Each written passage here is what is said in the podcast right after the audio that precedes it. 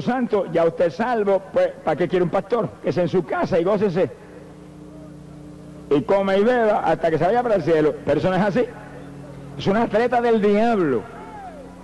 El que perseverare hasta el fin, ese será salvo. Y si el justo se aparta de mí, Cristo dijo, yo quitaré, borraré su nombre de mi libro. Dice que el ministerio de pastores impedir que le borren del libro.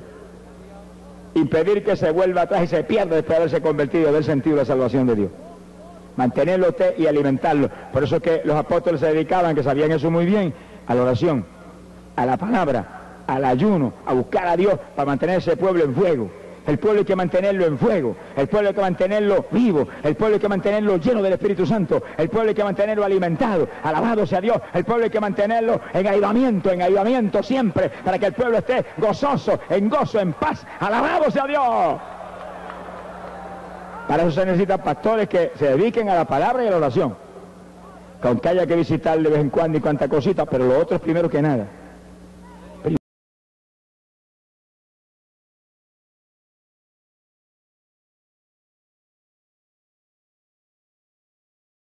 Tiene una pastora ellos por su cuenta. Por eso no sirve ni para pastorear cabra. Nadie está autorizado a ser pastor. Dios tiene que llamarlo como el evangelista. Dios tiene que llamarme. Si Dios no me llamó, ¿qué hago yo aquí arriba? Yo sé cómo me llamó y lo que sucedió cuando me llamó. Cada cual debe saber cómo fue su llamado y cómo Dios le habló y cómo Dios le confirmó. Pero hay montones pastores que estudiaron un tiempo, un seminario, y tienen un diplomita, y tienen un chequecito, y no tienen palabras, ni tienen nada.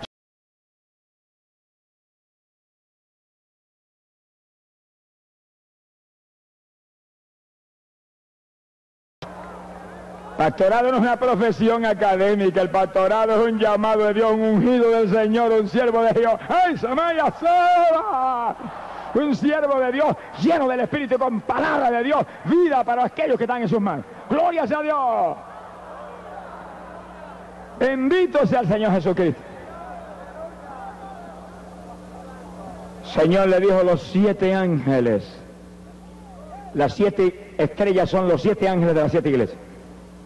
Y dice que tenía las siete estrellas en su diestra, en la mano derecha.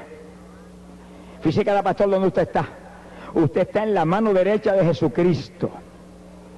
Vengan pruebas, vengan tribulaciones, vengan injusticias, venga lo que venga, ríasele en la cara al diablo y dígale, estoy en la diestra de Jesús, estoy agarradito por una diestra poderosa de justicia que no me suelta jamás mientras yo sea fiel a su palabra y a su llamado. Gloria sea Dios. Bendito sea el nombre de Jesús. El Señor dijo, y las siete candelabros son las siete iglesias. Siete iglesias con siete pastores.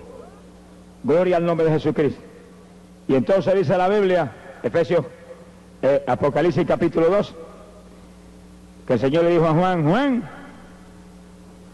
escribe una carta a la iglesia de Éfeso. Y la iglesia de Éfeso no era cualquier cosa, es una iglesia fundada por el apóstol Pablo, por ahí por el año 60, Pablo fundó esa iglesia. El que lee en el libro de los Hechos, capítulo 19, puede ver la clase de iglesia que era esa. Escríbele a la iglesia de Éfeso, le dijo, oiga con cuidado estas palabras, le dijo a la iglesia, porque yo conozco tus obras, conozco tu paciencia, conozco tu sufrimiento, tus trabajos, y que no has sufrido los malos y pruebas a los que dicen que son apóstoles y no lo son y los encuentras mentirosos. Mire qué clase iglesia. Paciencia, sufrimiento, trabajo.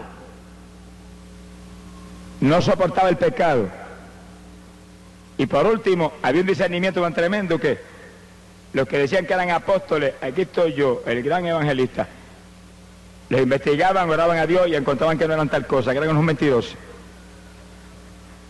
Ahora, oigan los pastores esto y todos los hermanos que están aquí. Si en los días apostólicos había predicadores mentirosos, ¿cómo será ahora? Que estamos en los días de Noé. Alaba lo que él vive. ¿Cómo será ahora? Por eso que no importa quién venga a predicar y quién quiera predicar y que quiera dar campaña, hasta que Dios lo confirme, no lo reciba, aunque se enoje. Hasta que usted no tenga seguridad de arriba del Señor, que es un mensajero de Dios, que va a edificar la iglesia, que va a traer a la iglesia una bendición grande, no lo reciba. Que montón de esas personas que vienen por su cuenta, dividen las iglesias, dañan a los hermanos y echan al piso todo lo que usted ha construido en años. Alabado sea Dios. Decían que eran apóstoles y los encontraban que eran mentirosos. Así que imagínense el calibre de esa iglesia. Con todo eso el Señor le envió una carta. Escríbele al ángel de la iglesia de Éfeso. Fíjese a quién venía la carta. La carta venía directa al pastor. ¿Por qué al pastor? ¿Por qué no al líder de la organización? Porque la cabeza de la iglesia no es ningún líder, es el pastor. Cada congregación de hoy en día con su pastor es un tipo de la iglesia universal. La iglesia universal hay una cabeza, Cristo. ¿Cuántos tienen esa cabeza? Esa cabeza te en todos los creyentes, el pastor, el evangelista, todo el mundo.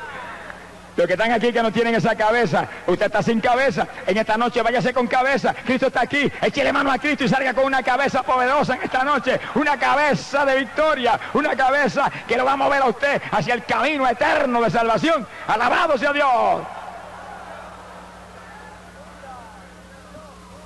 La congregación,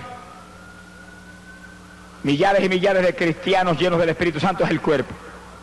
Por eso que la Biblia dice que la iglesia es el cuerpo de Jesucristo. Y sí que la iglesia no es, una organización material. La iglesia es un cuerpo espiritual. Millares y millares de creyentes ligados el uno al otro por el Espíritu y llenos del Espíritu Santo. La gente dice, la iglesia está dividida, está equivocado.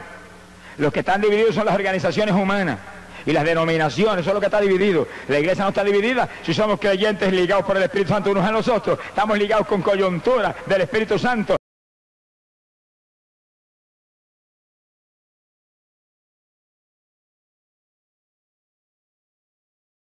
que unos estamos aquí, otros están allá, otros están en Rusia, en la China, en Estados Unidos, pero estamos ligados a un solo cuerpo, ahí no hay división.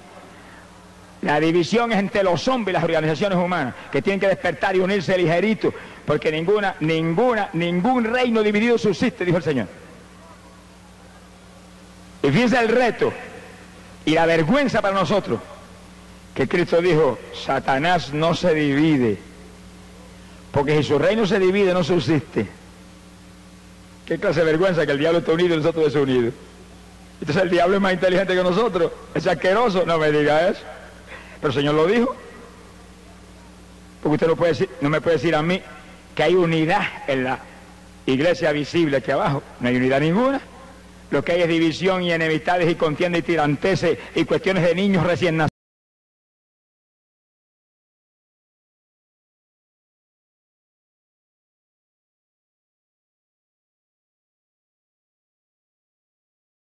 derrotado sin poder ninguno contra los creyentes del Evangelio. Tiene poder sobre los pecadores, pero sobre los creyentes no. ¿Y por qué sigue subsistiendo ahí? Por la unidad. Está unido su ejército ahí como un solo cuerpo. Satanás no se divide, dijo Cristo. Ahí está todo el mundo agarrado de ese diablazo grande y recibe órdenes y las compra. Y todo el mundo está ahí. No hay divisiones en ninguna clase, ni desobediencia en ninguna clase. En la iglesia de Jesucristo aquí abajo hay más desobediente que pelo tenemos en la cabeza que estamos aquí. Alaba lo que él vive. Sea bendito el nombre de Jesucristo. Tenemos que aprender la lección. Mire, la única lección que podemos aprender quizás de Satanás es esa, que hay que estar unidos para poder subsistir. Hasta del diablito se aprende. Sonríase que el Señor le ama. Y qué lección grande esa, que hay que estar unidos, que hay que ser una sola cosa.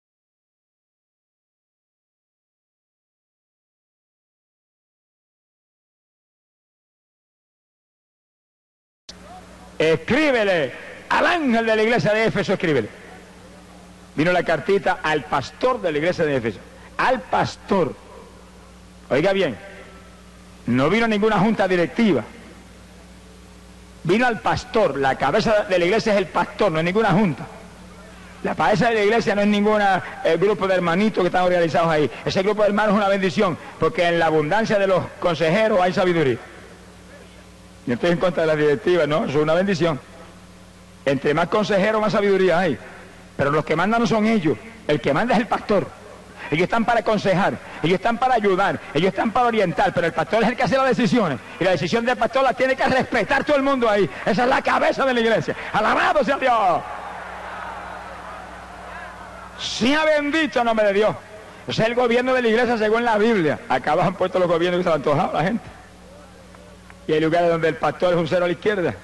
Lo que dice una junta lo tiene que hacer él lo votan. Pues si esa es la situación suya, váyase, no espere que lo voten, váyase. Usted es la cabeza o salga de ahí corriendo y huya. Mi alma te alaba, Jesús. Gloria al nombre de Jesucristo. Vino aquella carta a la iglesia de Éfeso, eh, iglesia fundada por Pablo, apóstol de Jesucristo. Y después que el Señor la alaba en esa forma, tienes paciencia, has trabajado tanto, has sufrido tanto, pero has soportado todo y no soportas los malos. Y declaras mentirosos a los que vienen tratando de engañar, que dice que son apóstoles. Después de todo eso le dijo, pero tengo contra ti una cosa, una nada más. Oiga, una nada más tanto elogio y tantas buenas cualidades y una sola cosa. Ah, pues una sola cosa no será muy importante. Oiga con cuidado y sonríase que el Señor le ama. Tengo contra ti una cosa, que te has apartado del primer amor. Y le dijo, mira bien de dónde has caído y arrepiéntete y vuelve a las primeras obras o vengo presto y te quitaré tu candelabro de tu lugar. Oiga eso. Mire lo que le dijo. Te apartaste del primer amor. Por lo tanto, mira a ver de dónde has caído. Estaba caída. Ni que se con buena sol estaba caída. Mira a ver de dónde has caído. Le dijo, y arrepiéntete, tenía que arrepentirse. El que está bien con Dios no tiene que arrepentirse. El que se va a arrepentir. El que tiene que arrepentirse porque está mal. Que sí, que la iglesia está mal. Estaba caída. Tenía que arrepentirse. Y la, y la amonestó. Le dijo, avanza vuelve a las primeras obras. O te quito tu candelabro de tu lugar. Y ya le había dicho a Juan que candelabro quiere decir iglesia. En otras palabras, si no vuelve a las primeras obras, te quito como iglesia. A menos que te arrepienta, le dijo. Sea bendito el nombre de Jesucristo. ¿Cuántos van viviendo en un primer amor con Cristo? Acuérdense que todo el que es creyente es iglesia de Jesucristo. Tú el que es creyente cuerpo de Jesús. Tú el que es creyente está injertado ahí, es una parte de la iglesia. Pero para que seamos verdaderamente iglesia que satisface al Señor, tenemos que vivir en un primer amor con Cristo. Aquí no hay cuentecito en ninguna clase. Aquí no es cuestión de que yo sea el más religioso aquí, que yo sea el que más ayuda en la iglesia, que yo sea el que más dinero doy, que yo sea el presidente de las damas, los caballeros, de los jóvenes, que yo soy el que más me destaco porque canto el más lindo, que yo es no, no, hay que vivir en un primer amor con Cristo. Ese es el llamado, ese es el cristianismo. Un primer amor con Cristo o estamos caídos. Mire, yo he oído de esos aleluyas ya más maduros, que cuando viene un hermanito nuevo lleno de gozo, le dice, y lo ven como salta y como llora y como gime y como alaba. Y dicen así, es, es que está en el primer amor. ¿Y ellos dónde están? ¿En el infierno? Mi alma te alaba, Jesús. Qué clase de vergüenza, es como confesando, yo estoy caído, ese está en pie, ese entró ayer y está en pie, y yo estoy muerto. Gloria a Dios. Amigo querido, en esta noche usted viene a Cristo. Amigo amado, en esta noche usted acepta a Jesús, porque usted no se va a perder. Usted es inteligente, usted no va a permitir un diablo derrotado, maloliente, antihigiénico, que lo saque de que usted perdió en esta noche. De ninguna manera usted va a aceptar a Cristo, que es el dador de la vida. Y oiga, amigo, en esta noche usted va a ser perdonado, lavado con sangre, y usted es añade una de las iglesias y busca a Dios de corazón. Aunque dos o tres recalentados que hay en las iglesias le digan, mire, está en el primer amor. Entonces usted dígale, ¿y usted dónde estaba? Perdido, caído. Avance, arrepiéntase otra vez. Conviértase de nuevo. Busque a Dios con toda su alma y todo su espíritu. Gloria a Dios. Lo triste de esto es que hay montones de siervos de Dios que tampoco están en el primer amor. Mira hermano, yo he visto siervos del Señor en muchísimas campañas que yo me quedo atónito. Atónito, ni alaban.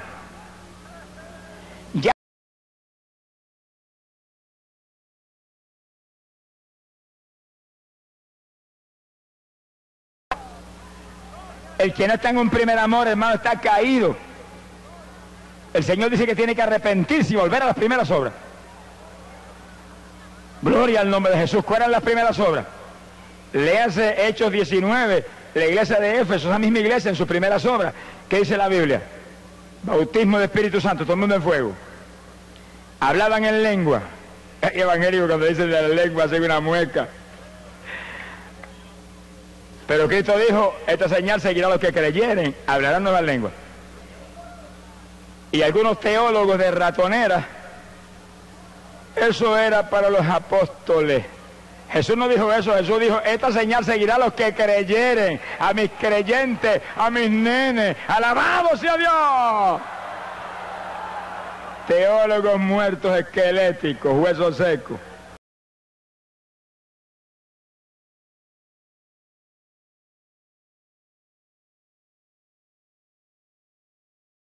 Están buscándola y pidiéndose, yo quiero eso, Señor, me das eso, me muero de sufrimiento. Alabado sea Dios. Aleluya. La iglesia de Éfeso había milagros por multitudes.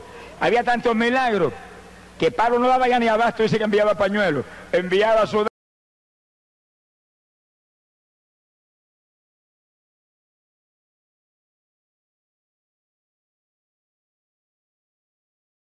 Y usted ve los conocimientos que tenía la iglesia, de los ministerios, que había cinco ministerios, apóstoles, profetas, evangelistas, pastores y maestros, cinco, cinco ministerios. Una vez alguien me dijo, ¿y los sacerdotes dónde estaban? Yo le dije, es que ahora todos los que estamos llenos del Espíritu somos sacerdotes de Dios y de Cristo. Sacerdocio era un ministerio del Antiguo Testamento. Ahora cada creyente lleno del poder de Dios es un sacerdote, aunque no se vista de blanco ni de prieto, preocúpese. Pero si usted está lleno del poder de Dios, es el sacerdocio del Espíritu, el sacerdocio de la dispensación de la gracia, la dispensación del Espíritu Santo. Aquí es el que intercede es el Espíritu Santo a través de nosotros. Alabamos a su nombre.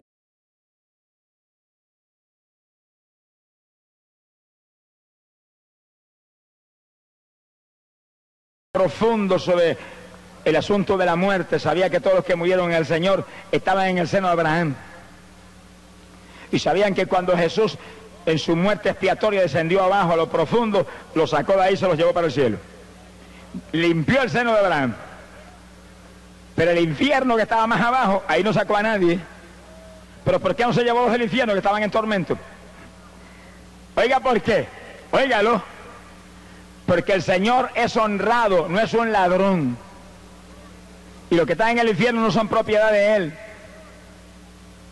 Sonríese, que el Señor le ama.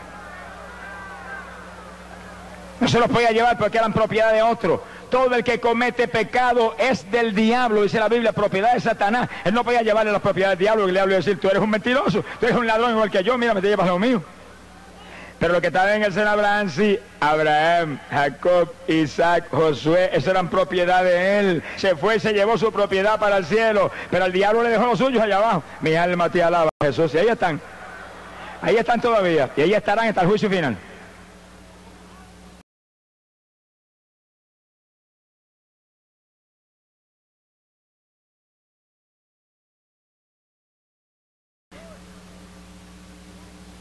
Mire mal a los que le engañan, a los que le predican mentiras, a los que le esconden la Biblia. Mírelos mal y dígale, adúltero, ladrón, me está robando la salvación. Pero todo el que comete pecado, primera de Juan capítulo 3, verso 8, dice la Biblia, es del diablo. Que sí que si usted se muere, Satanás tiene derecho legal sobre su alma porque usted se la vendió a él en su pecado. Y cuando usted se sale del cuerpo, habrá diablos de eso de aspecto no muy agradable que te dirán, eres mío, vámonos para abajo. Y te arrastrarán hacia abajo, hacia las tinieblas, a lo profundo del abismo. Y Dios no puede hacer nada porque tú eres propiedad de Él. Dios no le puede quitar las propiedades a otro. Dios es honesto. Eso lo hacen los ladrones aquí afuera que le quitan la propiedad a cualquiera y se la llevan. Pero Dios no.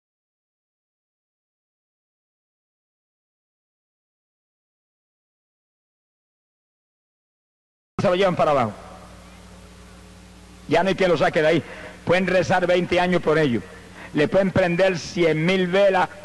Mire, a San Judas Tadeo, a quien quiera. Pueden dar dinero a todas las religiones, pero ahí se quedan porque está escrito que es dado al hombre morir una sola vez y luego el juicio.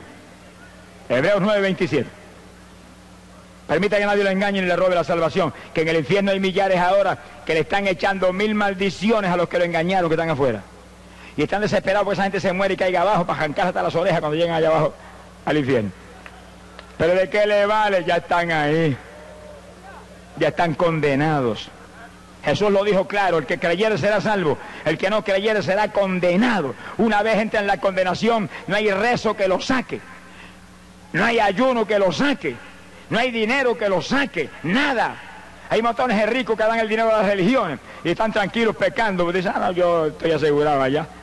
Cuando se vaya al infierno va a ser un despertar trágico. Se quedó sin dinero y sin salvación. Mi alma te alaba, Jesús. Bendito sea el Señor Jesús. Pero el que es salvo sale del cuerpo y como es propiedad de Dios porque está lavado en la sangre de Jesucristo, hay ángeles resplandecientes y lo llevan para arriba. ¿Cuántos son salvos?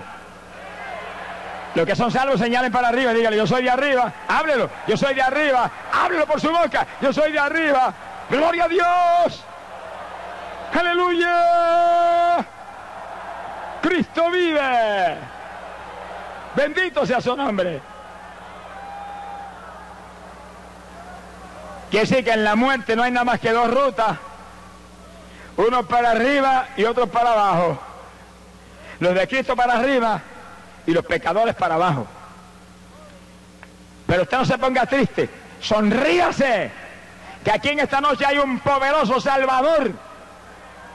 Alguien que tiene una espada aguda que sale por su boca. Alguien que tiene ojos como llamas de fuego. Que tiene los pies como bronce bruñido al fuego. Que tiene el pelito blanco como blanca lana, como blanca nieve. Está aquí, está en nuestros medios. Te busca a ti, vino a buscarte a ti. Te trajo aquí a salvarte. No te vayas sin él, no te pierdas. ¡Ay, Samalaya! Que es la noche de tu victoria.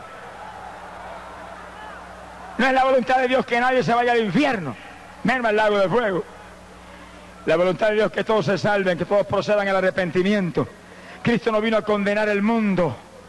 Él vino para que el mundo fuera salvo por él. Pero el hombre se pierde porque le da la espalda al Salvador. Se pierde porque encuentra poca cosa, la sangre derramada por Jesús en la cruz. ¿Cuántos alaban a Dios? ¿Cuántos alaban? ¿Cuántos alaban? Gloria sea su nombre. Alabe lo que esta vida que nos han dado, miren, no es cualquier cosa, esto es eterno. Esto es reino de los cielos, esto es gozo para siempre, esto es comunión con Cristo por la eternidad. Esto no hay dinero que lo compre, esto lo compró ya la sangre bendita derramada en el Calvario por Cristo Jesús el Salvador. Gloria a Dios. Por eso, amigo, dígalo claro, se enojan tanto mucho cuando uno dice esto. No hay religión que salve. No hay líder religioso que salve. No hay hombrecito que salve ni doctrina religiosa que salve. Fuimos salvados ya. Esta obra fue terminada ya. Esta obra fue hecha ya.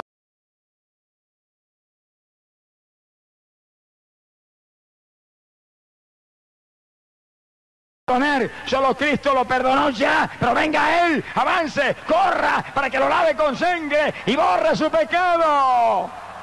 Gloria a Dios. Bendito su nombre. Es noche de victoria, apresúrese. Que pronto será tarde, pronto será tarde. Mi alma te alaba. El cristianismo, Jesús se lo dijo a la iglesia de Éfeso, Porque Éfeso fue fundada por Pablo, no estaba asegurada para salvación. Por ahí, por el año 60, Pablo fundó esa iglesia llena del Espíritu Santo, de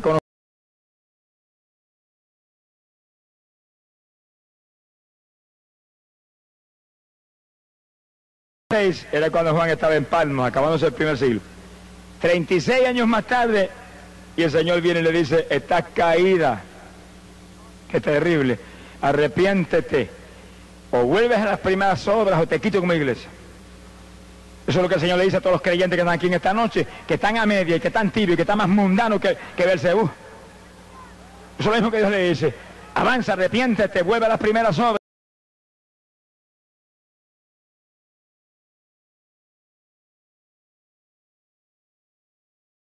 Espíritu Santo y fuego corriendo por su cuerpo. Avance, amigo, vuelva, vuelva a Cristo, usted amigo, venga a Cristo. Y hermano, vuelva al primer amor. Gloria sea Dios. Puede llevar 50 años en el Evangelio y si no está en el primer amor está caído. Sea bendito el Señor Jesús. Puede ser pastor, evangelista o un gran líder conciliar.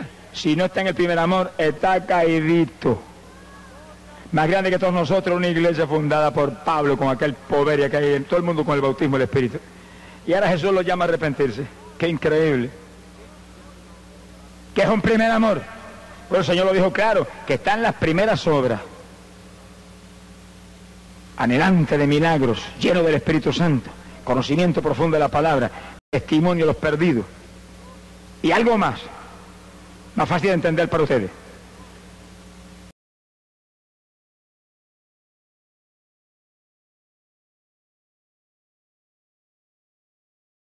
Pero toda verdad es paralela. Lo que funciona ahí en lo material funciona en lo espiritual igualito. El mismo que creó lo material creó lo espiritual. Acá en lo material, en lo humano, cuando usted tiene un primer amor, la primera vez que se enamoró, está tan desesperado por esa persona que mire, usted no anhela nada más que verlo, no anhela nada más que hablar con él, no anhela nada más que estar en todo tiempo con él. Y se acuesta pensando en esa persona. Y casi no puede dormir.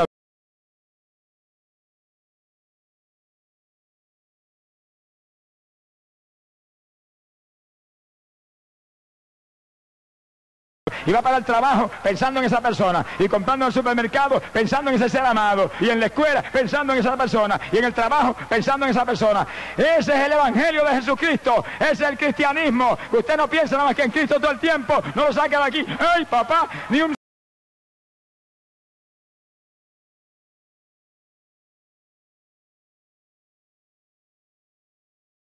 Te amo, Señor. Cuánto te quiero. Los que están en un primer amor parecen estar ridículos, parecen estar borrachos. Aman tanto a Jesús que de vez en cuando miran para arriba y hacen, y le tiran un besito. Y de vez en cuando, te lo ve que hacen así en un culto, están abrazando a Jesús. Alaba lo que Él vive. Están libres en el Espíritu. Mira, hay montones evangélicos hoy en día, incluyendo gente con ministerio usted le dice, hermanos, saltaríamos como el caballito de la manada. Salte. Y usted lo ve que se quedan anclados ahí, están ligados en el espíritu. No se atreven ni a saltar. Que van a saltar tan anclados a la tierra. Mi alma te alaba, Jesús. El que está en un primer amor está libre. Conoceríamos la verdad y la verdad nos libertaría.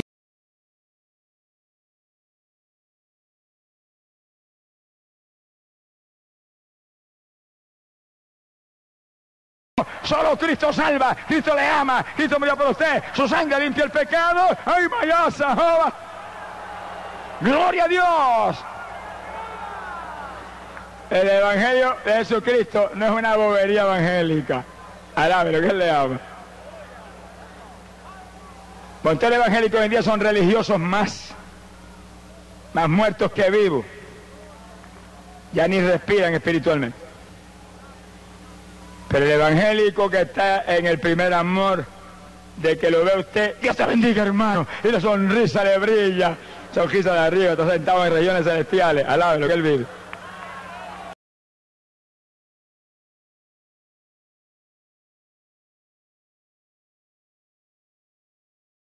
Buscar de todo corazón, me voy a arrepentir.